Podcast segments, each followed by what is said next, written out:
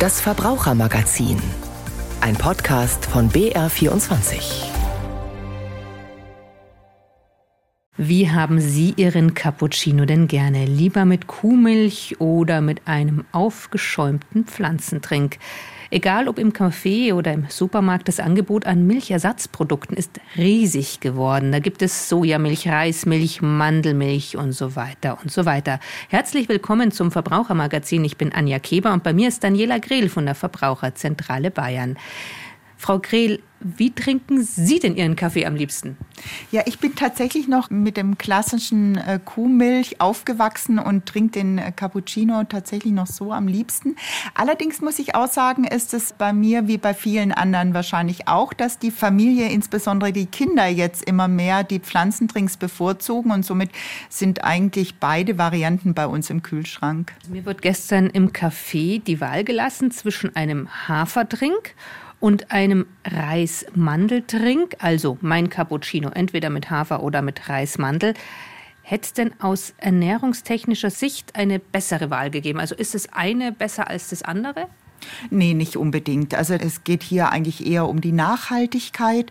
Man muss einfach sehen, dass egal ob es jetzt um Reis, Mandel oder Hafermilch geht, der Anteil des Getreides oder der Nüsse ist relativ gering. Also der ist maximal bei ungefähr 15 Prozent.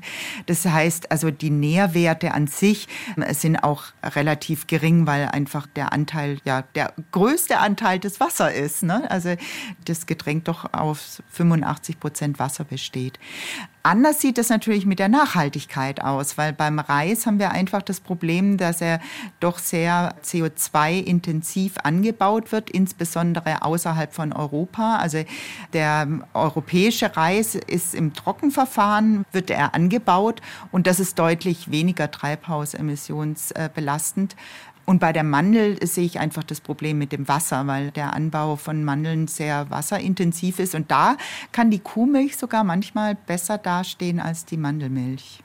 Also aus Gründen der Nachhaltigkeit. Jetzt sagen Sie in diesem Fall, was ist denn sonst nachhaltiger, umweltschonender, der Pflanzentrink oder die Kuhmilch? Also eindeutig punkten die Pflanzendrinks. Also sie brauchen ungefähr nur ein Viertel bis die Hälfte an Treibhausemissionen gegenüber der Kuhmilch. Da gibt es natürlich schon auch nochmal Unterschiede. Dreht es sich um Weidemilch oder um äh, ja hochindustriell hergestellte Milch. Aber nichtsdestotrotz, die Pflanzenmilch punktet einfach, was die CO2-Belastung angeht. Und trotzdem ist sie auch immer teurer. Also wie gesagt, gestern war ich im Café, da habe ich dann einen Aufpreis, glaube ich, von 50 Cent gezahlt. Warum ist denn die Pflanzenmilch, warum ist die denn teurer? Ja, das ist für uns auch etwas unverständlich, weil ja der Aufwand ähm, eines Nuss- oder Getreidemilch jetzt nicht so hoch ist. Vermutlich nutzt die Industrie das auch so ein bisschen, weil sie einfach weiß, die Menschen, die auf Pflanzendrinks zurückgreifen, auch eher auf ihre Gesundheit achten und auch bereit sind, vielleicht mehr zu bezahlen für Lebensmittel. Und dann haben wir aber tatsächlich noch ein zweites Problem, nämlich die Besteuerung, die Mehrwertsteuer. Es ist so, dass alle Grundnahrung Nahrungsmittel ja mit sieben Prozent nur belastet werden. Und bei den Pflanzendrinks handelt es sich aber nach ja, Ansicht der Regierung nicht um ein Grundnahrungsmittel und somit stecken dahinter 19 Prozent. Und das macht das Produkt natürlich dann schon auch teurer. Also es ist eine Marketing-Sache und ein Problem mit der Mehrwertsteuer dann. Ja, und da sind ja einige Hersteller und auch vegan lebende Menschen dahinter, dass man hier das nochmal überdenkt, dass hier nochmal eine andere Besteuerung dann stattfindet. Erstmal noch eine Klärungsfrage. Man sagt ja Pflanzentrink, nicht Pflanzenmilch. Ist das irgendwie gesetzlich geregelt? Ja, das ist tatsächlich so. Also Milch ist ein geschützter Begriff und äh, deswegen wäre Sojamilch oder Hafermilch nicht korrekt. In der Umgangssprache schon. Würde ich auch sagen. Aber nichtsdestotrotz, also auf den Verpackungen findet man auf jeden Fall nicht den Begriff Milch, sondern eher Pflanzentrink oder ähnliches. Milchersatzstoff oder Pflanzentrink. Wie ist denn das mit den Rohstoffanteilen? Also kann ich denn damit rechnen, dass wenn ich irgendeine Mandelmilch kaufe, dass immer der gleiche Anteil Mandel drin ist oder es kann ja auch die Sojamilch sein oder die Haselnussmilch. Ist da immer gleich viel drin oder variiert es von Hersteller zu Hersteller? Da gibt es tatsächlich keine gesetzlichen Regelungen. Das heißt, es ist das Unternehmensrezept.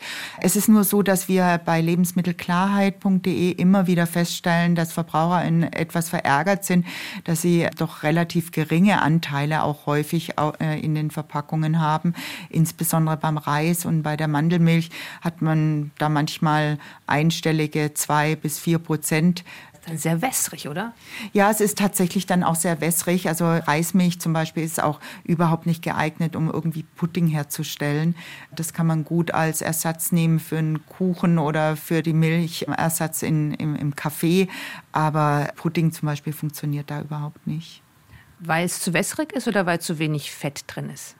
Beides. Es ist äh, tatsächlich zu wenig Fett und auch zu wenig Eiweiß. Also das sind so zwei Grundkomponenten, die benötigt werden, um halt hier einfach auch ein festes Produkt herzustellen. Woher kommen denn die ganzen Rohstoffe? Woher kommt denn das Soja für den Sojadrink? Ja, das ist gar nicht so einfach zu beantworten. Beim Hafertrink denkt man ja, ah ja, das ist ein regionales Getreide, dann wird es ja wohl hier auch aus der Region kommen. Das ist nicht unbedingt so. Also nur ca. 62 Prozent des Hafers kommt dann wirklich aus Europa. Allerdings ähm, unsere Kolleginnen aus NRW haben einen Marktcheck gemacht und da kam raus, dass acht von 21 Hafertrinks dann sogar Hafer aus Deutschland verwenden. Und wir in Bayern haben tatsächlich mindestens einen Hafertrink, der auch geprüfte Qualität Bayern ähm, Siegel trägt und somit also wirklich aus Bayern kommt, aus bayerischen Hafer. Ein regionales Produkt. Also regionaler geht es wahrscheinlich gar nicht mehr, genau. Außer ich mache es vielleicht zu Hause, dem regionalen Hafer. Wie schaut es denn mit dem Soja aus? Wo kommt denn das ganze Soja her? Hat das einen weiten Weg hinter sich?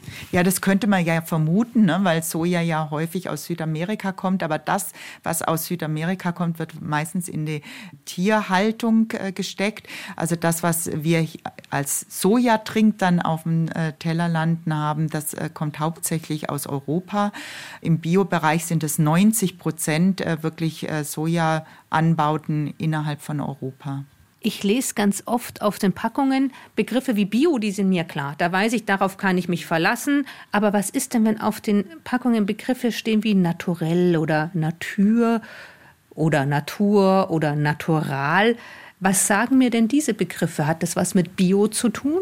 Leider gar nicht. Also das ist kein geschützter Begriff. Das Darf man einfach so sagen, wenn man will. Ja, offensichtlich ähm, nutzen das Hersteller, ohne da irgendwie eine Erklärung mitzuliefern.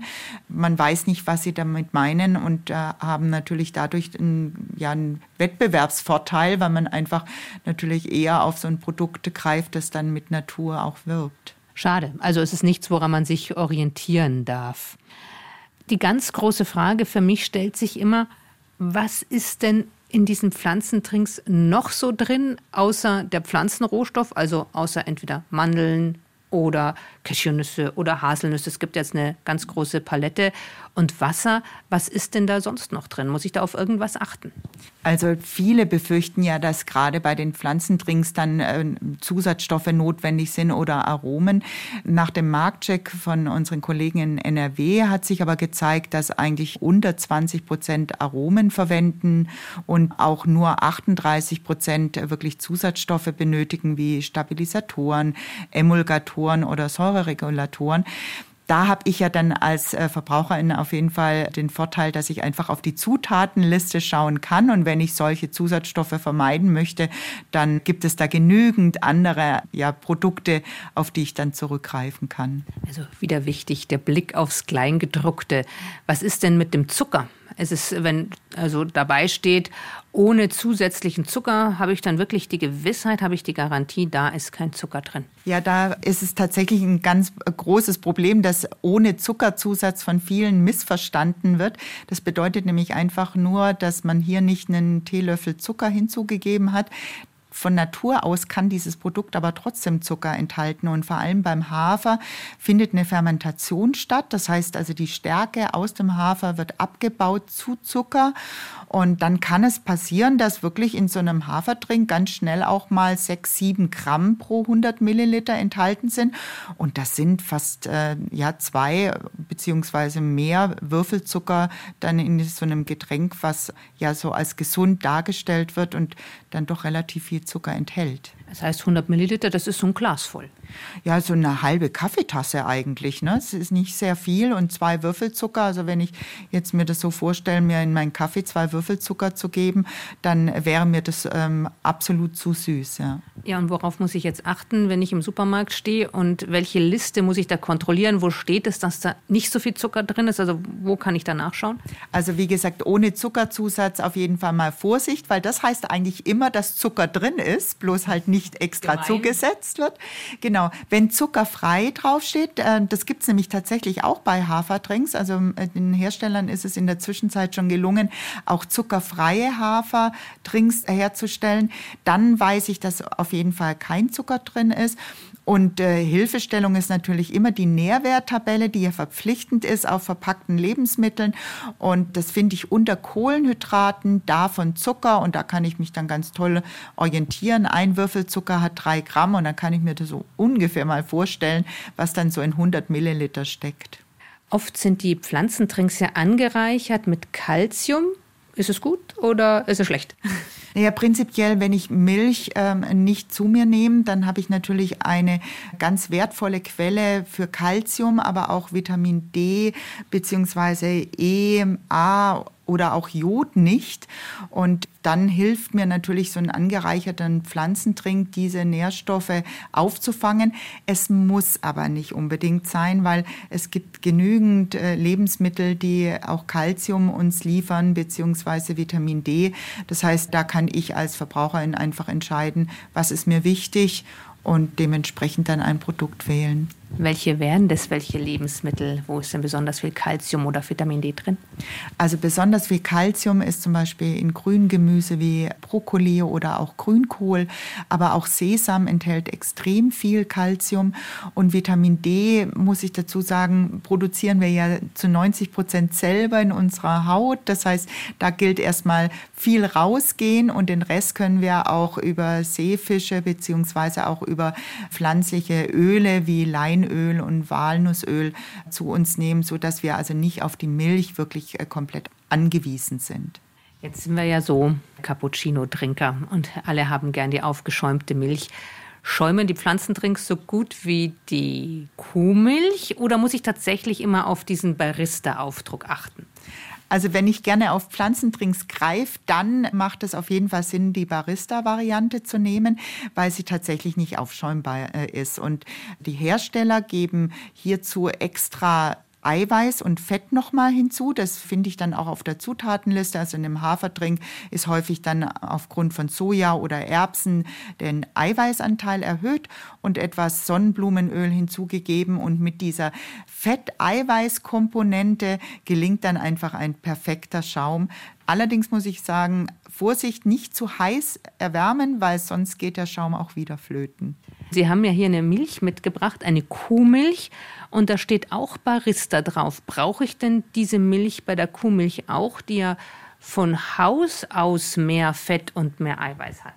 Also in dem Fall sehe ich das nicht unbedingt als notwendig, weil diese Barista-Varianten mit Kuhmilch auch noch mal deutlich teurer sind. Es ist tatsächlich so, dass die Hersteller hier auch den Eiweißanteil minimal erhöhen, um einfach den perfekten Milchschaum hinzubekommen. Aber die Notwendigkeit sehe ich da nicht. Also das kann ich mir sparen und lieber ein Bioprodukt bevorzugen. Kommen wir doch mal auf diesen CO2-Fußabdruck. Wer schneidet denn besser ab, die Kuhmilch oder die Pflanzendrinks? Also Pflanzendrinks punkten auf jeden Fall, was die Nachhaltigkeit angeht, vor allem bei den Treibhausemissionen. Sie verursachten meistens nur ein Viertel oder maximal die Hälfte an Treibhausemissionen gegenüber der Kuhmilch und somit sind sie, was die Nachhaltigkeit angeht, auf jeden Fall die bessere Wahl. Wie schaut es mit der Verpackung aus von den Pflanzendrinks? Bei der Verpackung habe ich ja immer eine sehr ähnliche Verpackung wie bei der Milch. Das heißt, äh, hier punktet keiner. Prinzipiell ist es natürlich immer Verpackungsmüll. Und da muss man auch so ein bisschen aufpassen, weil manchmal ist es so, dass die äh, Pflanzendrinks irgendwie auch nochmal mit einer besonderen Nachhaltigkeit beworben werden auf den Verpackungen. Und das gilt häufig dann nur auf die Verpackung bezogen und gar nicht auf den Inhalt. Man könnte die Pflanzentrinks ja auch selber machen. Und wie das geht und wie man da doch viel Verpackung sparen könnte, das besprechen wir gleich. Wir hören jetzt erst einmal einen Beitrag von meinem Kollegen Gabriel Wirth, denn man kann nicht nur Pflanzentrinks aus Hafer machen, sondern auch Schokolade. In einem Gewerbegebiet in Planegg bei München sucht das Startup Planet A Foods nach den perfekten Mischungen für kakaofreie Schokoladen. Zum Team gehört Produktentwicklerin Annalena Krug, die im Labor gerade eine braune Masse in einer runden silbernen Schüssel rührt. Das Ergebnis nennt die Firma echt exotisch klingend Shoviva. Dafür benutzen wir ja Sonnenblumenkerne und Haferkerne. Die werden auf eine ähnliche Art und Weise, wie man das von der Kakaobohne kennt, fermentiert und anschließend geröstet. Und dann gibt man letztendlich nur noch die anderen Zutaten hinzu, wie man sie auch aus der Schokolade kennt, sprich Zucker, bei einer Milchschokolade noch Milchpulver und Fett mit dazu und dann bekommt man Choviva. Also durch die Röstung der Kerne kriegen wir die Farbe. Und einer unserer Rohstoffe, die auch für die Sensorik sehr wichtig sind, das ist Malzextrakt und das gibt auch noch die Farbe. In dem Labor in Planegg entstehen nur kleinere Mengen. Eine größere Fabrik betreibt das junge Unternehmen in Tschechien nicht weit von der bayerischen Grenze in Pilsen. Hier können bis zu 2000 Tonnen Shoviva pro Jahr hergestellt werden. Planet A Foods versteht sich als Zulieferer. Kunden sind große Hersteller der Ernährungsindustrie. Es gibt hier viele Möglichkeiten, erklärt Annalena Krug. Es ist ein dankbares Produkt, weil man stellt sich vielleicht Schokolade relativ simpel vor, sage ich jetzt mal, weil es im Erscheinungsbild ja auch immer ähnlich ist. Aber Schokolade ist ein sehr komplexes Produkt und da gibt es viele Möglichkeiten und dadurch wird es auch im Alltag einfach sehr spannend, weil wir schon immer wieder auch Herausforderungen haben. Wir möchten ja zum Beispiel auch, dass unsere Kunden Choviva letztendlich einsetzen können, wie sie sonst Schokolade verwenden. Und dafür müssen wir auch die technologischen Aspekte berücksichtigen. Sprich, die müssen das auf ihren Anlagen in ihrer Produktion so anwenden können, wie sie Schokolade derzeit verwenden. Und deshalb wird hier probiert und geforscht im vierten Stock des schmucklosen Zweckbaus in Planegg. Gegenüber der Forschungsabteilung sitzt die Verwaltung. Die Geschwister Sarah und Maximilian Marquardt haben das Unternehmen 2021 gegründet, unter anderem aus Umweltgründen, wie Sarah Marquardt erzählt. Schokolade Konventionelle Schokolade verursacht ungefähr 19 Kilogramm CO2 pro Kilogramm Schokolade. Das ist erstmal jetzt nur eine Zahl, aber im Verhältnis, das ist der viert-, fünfthöchste CO2-Fußabdruck nach Fleisch und Käse. Woher kommen diese CO2-Emissionen? Die kommen daher, dass Regenwald abgeholzt wird und dafür Kakao Monokulturen, Plantagen gepflanzt werden. Das kennt man so ähnlich vom Palmöl. Das ist ein bisschen weniger präsent aber beim Kakao ist es genau das Gleiche. Marquardt beruft sich hier auf eine Studie im Fachmagazin Science aus dem Jahr 2018.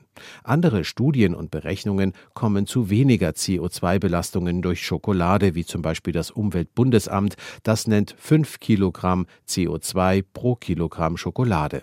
Aber Fakt ist, es gibt zahlreiche dieser Kakaomonokulturen, für die Regenwald abgeholzt wird, mit entsprechenden Folgen für Umwelt und Klima. Dazu kommt, dass aufgrund des Klimawandels die Kakaoernten immer schlechter ausfallen. Das treibt auch die Kakaopreise nach oben. Dem Klima zuliebe wäre also eine Alternative zu Kakao schon praktisch. Aber schmecken sollte sie halt auch. Der gebürtige Engländer Ian Baker ist Chefpatissier im Hotel Vier Jahreszeiten in München. Er testet die Kakao-Alternative. Dann probe ich mal erstmal diesen, ich glaube, das ist eine Art Milchschokolade in Art, ja, mit einer Nussfüllung. Vom ersten Moment, boah, süß. Sehr, sehr süß. Es trifft sofort auf den Mund. Man kann nicht wirklich was sagen über die Textur und natürlich auch mit der Schokolade. Es ist smooth, es ist glatt, es ist ein bisschen glitzerig, was, aber das hat Nüssen drin. So natürlich, man kann es nicht wirklich definieren. Geschmacklich hier, man im Mund Milchschokolade. Aber für mich, was man in meiner Zunge und hier bitzelt, ist das Zucker. Der Laie würde es vielleicht nicht erkennen, aber als Profi hat Ian Baker sofort raus, dass hier kein Kakao enthalten ist. Das Urteil eher vernichtend. Das merkt man schon ein bisschen, dass es nicht was genau Schokolade da drin ist. Es hat etwas bisschen so, ein bisschen so böse zu sagen, so Pappkartonmäßig, so Gefühl im Mund, ein bisschen so, okay, vor allem, mh, etwas da stehen, ist auch, fühlt sich auch langsam hier hinten an vom Geschmack immer leicht scharf. Zur Verteidigung muss man vielleicht sagen, dass das junge Startup überhaupt nicht vorhat, mit Herstellern von hochwertigen Pralinen zu konkurrieren. Es will eher die Ernährungsindustrie beliefern, wie zum Beispiel große Müsli-, Schokoladen- und Kekshersteller. Einige bekannte Marken wurden auch schon als Kunden gewonnen. Ein Beitrag von Gabriel Wirth war, dass nicht nur Pflanzentrinks kann man aus Hafer machen, sondern auch, naja, so sagen wir mal, einen Schokoladenersatzstoff. Wenn ich gerne die Verpackung meiner Pflanzentrinks sparen möchte, und da kommt ja wirklich schnell einiges zusammen, wie einfach ist es denn, so einen Pflanzentrink mir selber nachzubauen? Es ist tatsächlich ganz simpel. Man nimmt einfach die Grundsubstanz, egal ob es jetzt Nüsse sind oder Getreide wie der Hafer, gibt es kräftig in den Mixer, dass es wirklich fein püriert ist. Mit Wasser. Genau, ähm, mit Wasser auffüllen und äh, dann kräftig mixen. Und wenn mir das vom Mundgefühl dann irgendwie doch noch zu sämig ist, dann kann ich das natürlich auch noch abseihen. Was ich natürlich nicht habe, ist in der eigenen Küche die Fermentation.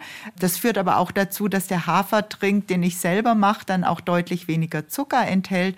Und wo man halt wirklich nochmal ganz explizit darauf hinweisen sollte, ist, dass es halt nicht sehr lange haltbar ist. Ähm, es wird ja durch diese starke Zerkleinerung ist es halt auch sehr empfindlich, was Keime angeht. Das heißt, lieber kleinere Mengen machen, die dann im Kühlschrank aufbewahren, schnell verbrauchen und dann den nächsten Trink produzieren. Also ich habe mir aufgehoben, kleine Flaschen, so ja, ich weiß nicht, wie viel da reinpasst, 300, 400 Milliliter.